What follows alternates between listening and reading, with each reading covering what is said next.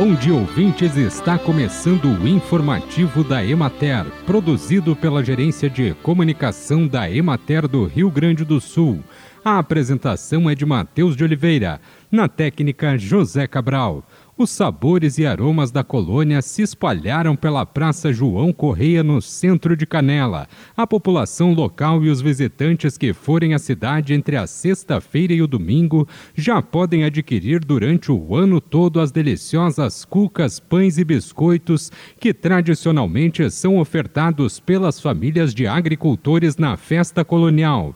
Divididas em grupos, cerca de 15 famílias estão envolvidas direta e indiretamente no projeto projeto dos Fornos de Canela, coordenado pela Emater, vinculada à Secretaria Estadual de Desenvolvimento Rural, Sindicato dos Trabalhadores Rurais, Prefeitura e Agricultores, fazendo rodízio de atendimento na sexta-feira, finais de semana e feriados, no horário das 8 da manhã às seis e meia da tarde. A intenção é propiciar uma aproximação entre o turista e a agricultura, a colônia de Canela, procurando resgatar atributos gastronômicos que ainda estão muito vivos junto às comunidades rurais, principalmente o uso do forno de barro.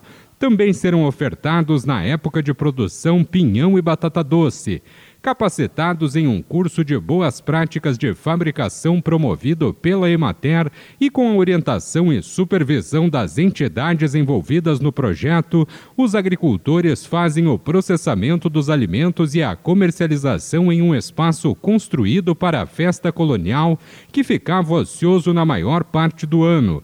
A ideia surgiu a partir da compreensão de que seria importante ter um lugar para que o agricultor também pudesse ter uma renda que ajudasse a compensar as dificuldades que a agricultura familiar enfrenta, como as causadas pelas geadas e estiagens, através de um intercâmbio maior com o turista e com o canelense, permitindo melhorar a renda e a autoestima das famílias.